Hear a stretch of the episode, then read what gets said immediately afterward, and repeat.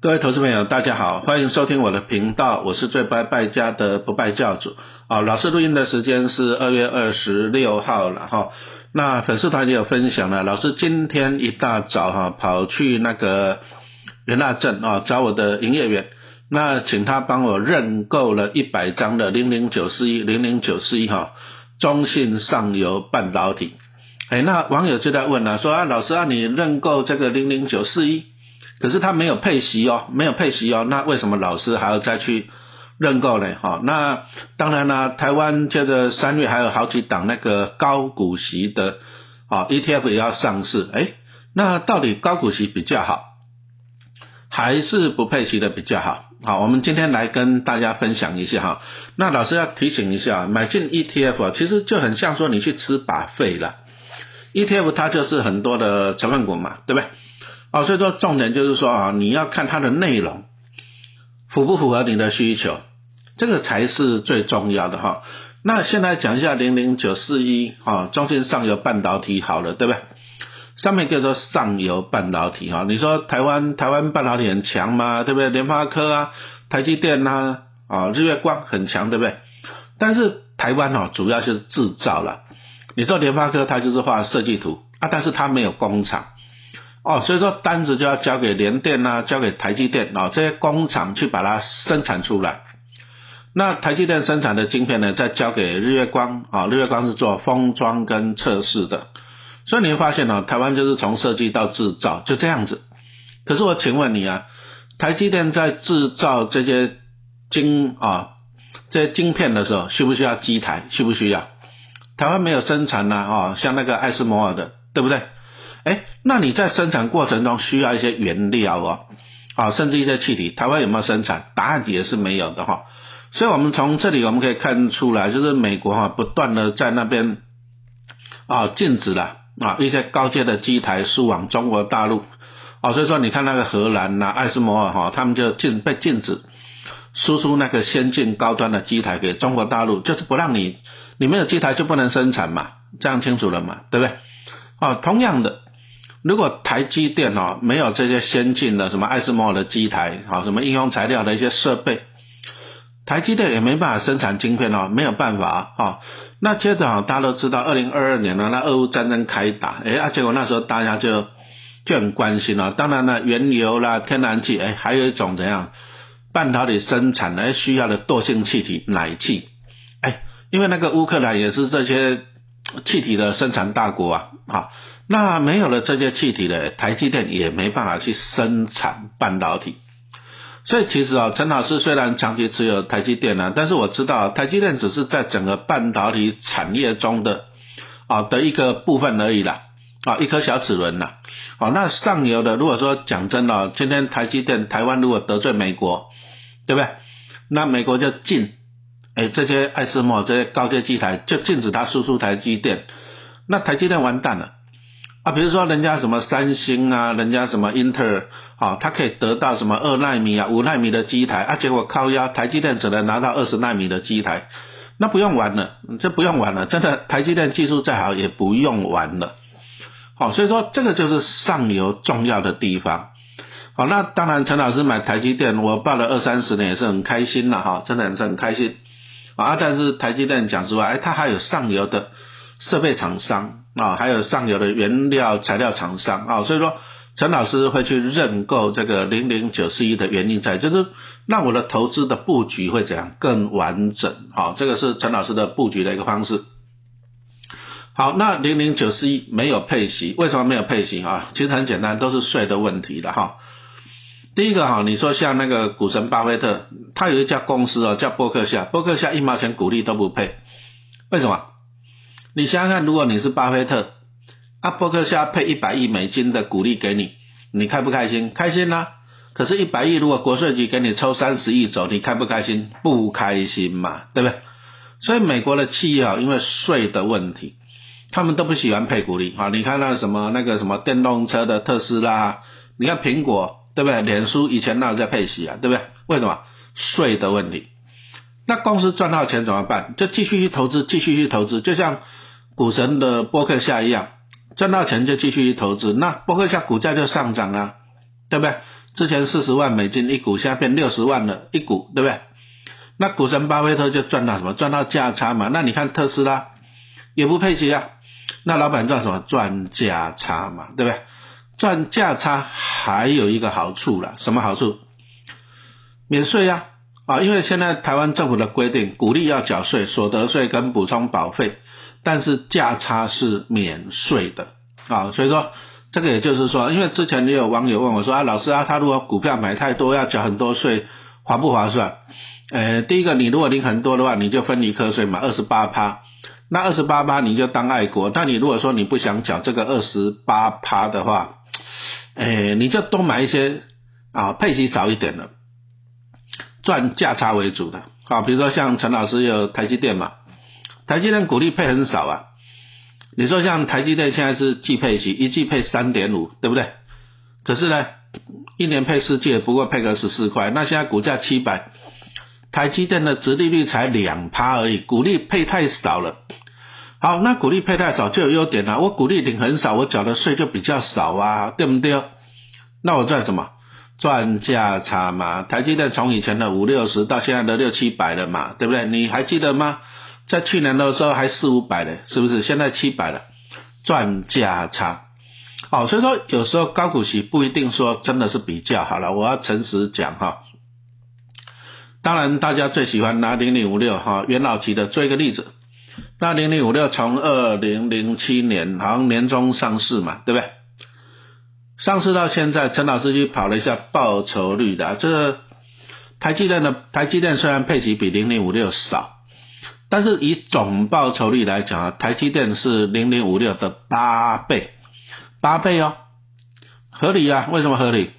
老师刚刚讲到了，台积电从以前的五六十涨到现在多少？六七百了。那零零五六发行的时候是二十五，现在三十七呀，能涨多少？好，所以说有时候啊，投资人你不要只有看到股利，不要只有看到股利，好，你要看到价差，对不对？按你说，老师我领不到股利，我怎么生活？你卖股票嘛，股神巴菲特就卖股票啊，以前一股一万美金，现在一股六十万美金，卖的就赚钱了。那特斯拉老板也没有股利怎么办？卖股票嘛。而且你赚价差还不用缴税嘛，这个才是最开心的啦。好，所以说有没有配股利啊，不是重点。好，这个陈老师一定要提醒你，重点就是说，哎，这只股票的未来的展望性，好，这个才是最重要。因为如果展望好的话，你赚到价差其实也不错啊，是不是？价差还免税的，而且我刚刚也讲了，你如果说拿股利来讲，台积电输零零五六，输啊，输的一塌糊涂啊，对不对？那但是你如果拿总报酬率来讲，台积电是零零五六的八倍呢。你如果买零零五六，你赚一百万，你买台积电是赚八百万的。你要选哪一个？你要选哪一个？好，所以说跟大家报告一下，你不要只有看股利。好，那所以说为什么三月发行的几档 ETF，其中有几档是高股息的？好，那陈老师去认购这个不配息的零零九四一，好，安利听有无？好，那接着为什么老师不去认购这个高股息的？其实啊，高股息像 ETF 太多了，哦，真的是太多了。那讲实话，这太多了，你就要注意了。有时候真的新的新不如旧。什么叫做新不如旧啊？老师举一个例子啊，比如说当大家都在说哈，比如说老师是讲实话了，我是不喜欢的，不喜欢那种高股息 ETF 买进长龙这种景气循环股，我是不喜欢的。为什么？景气循环股获利不稳定啊，配息也不稳定啊，对不对？那就有人讲说啊，老师你说不喜欢，可是人家零零九一九也是买进长隆啊，还第一大持股好，拿零零九一九来讲，可是零零九一九最主要买进的是去年啊，因为它去年规模膨胀到一千亿，去年它就不断的买，按照指数去买长隆，可是你看去年长隆股价多少？一百一、一百二左右而已啊，那现在长隆多少？一百五、一百六啊，那什么意思？就算都持有长龙，那你看到后面新上市的高股息 ETF，它如果说成分股第一大是长龙，它还是得买长龙。问题是它买在一百五、一百六啊。那再来就是说，因为它新成立，它就必须要去买长龙成分股嘛，对不对？那他买的时候，那零零九九就很开心了，我就坐在轿子上面等你抬呀，按那条五，因为你要买长龙，因为你的指数新的 ETF 的指数啊，某一档了，我也不要讲他是谁了哈，对不对？他也是把长龙当第一大成分股，所以说他一定要去买长龙，对不对？那按照他的指数，他必须买八趴的长龙哦，那那很好玩了。好，假设哦，老师说假设，假设这档新成立的三月新上市的 ETF 规模到两百亿，那按照它的指数，它两百亿要买八趴，好，这样清楚了吗？就要买十六亿的长隆，就是这样子。那长隆现在如果用股价一百六来讲的话，一张就是十六万。那他要买十六亿，就是要买一万张的长龙，哎，那他买的会不会把长龙股价拉上去？那零零九九就很开心了，我坐在轿子上面等你来抬轿。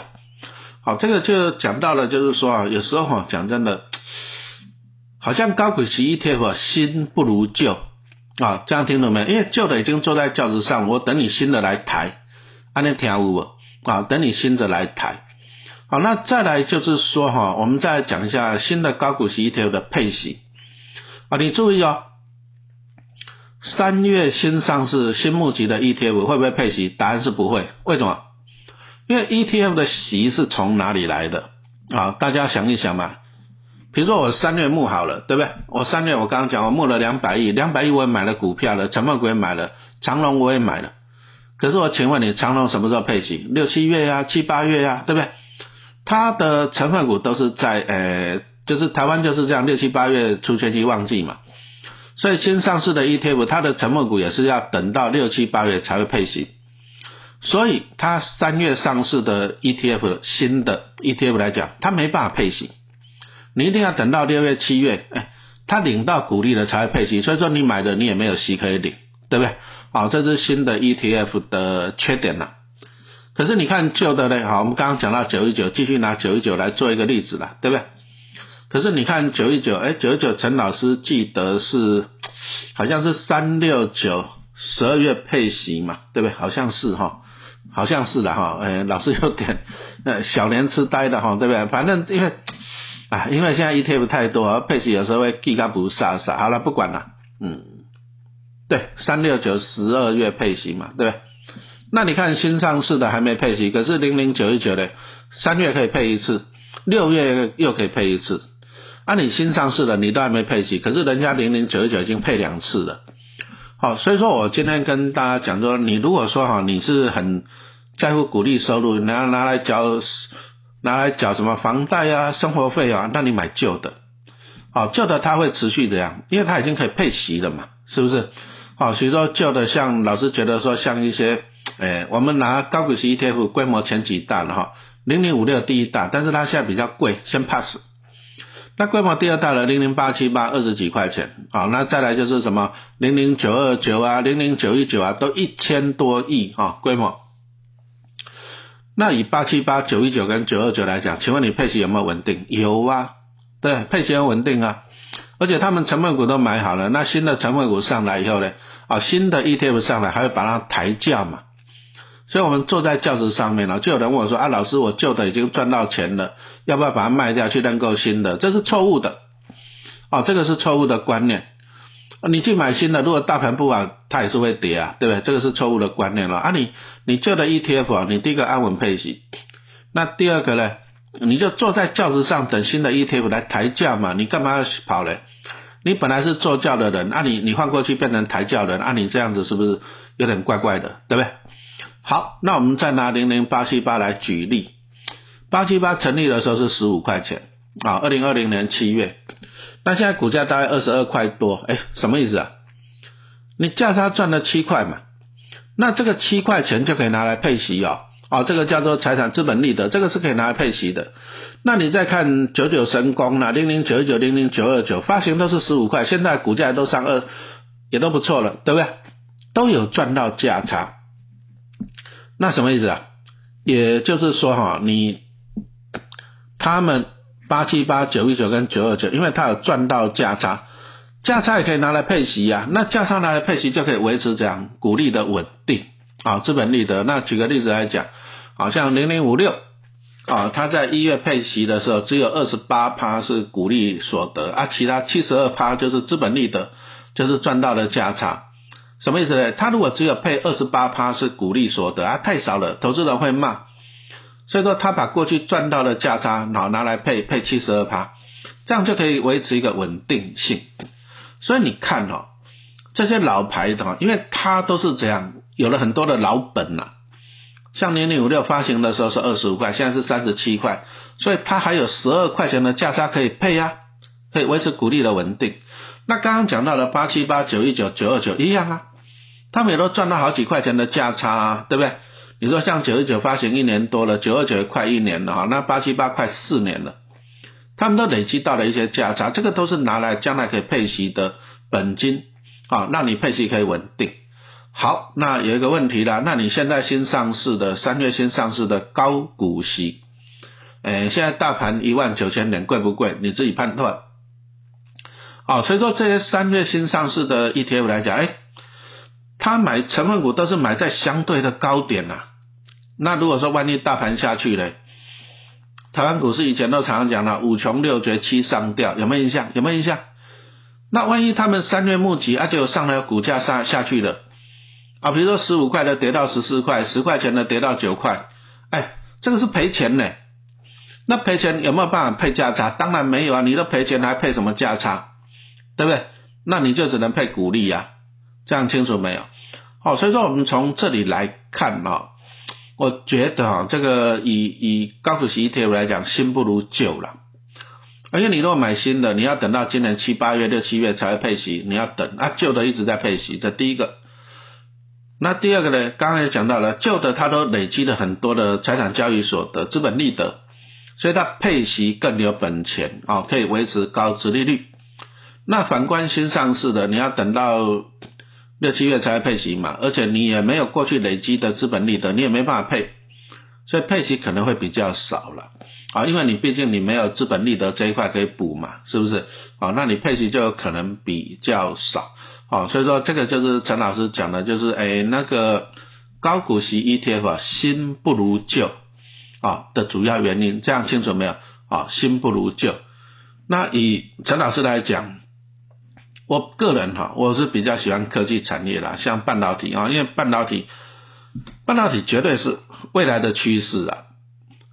哦，你看那个辉达应用材料，对不对？为那个什么涨翻天了啊！你看台积电也是这样，涨到七字头，对不对？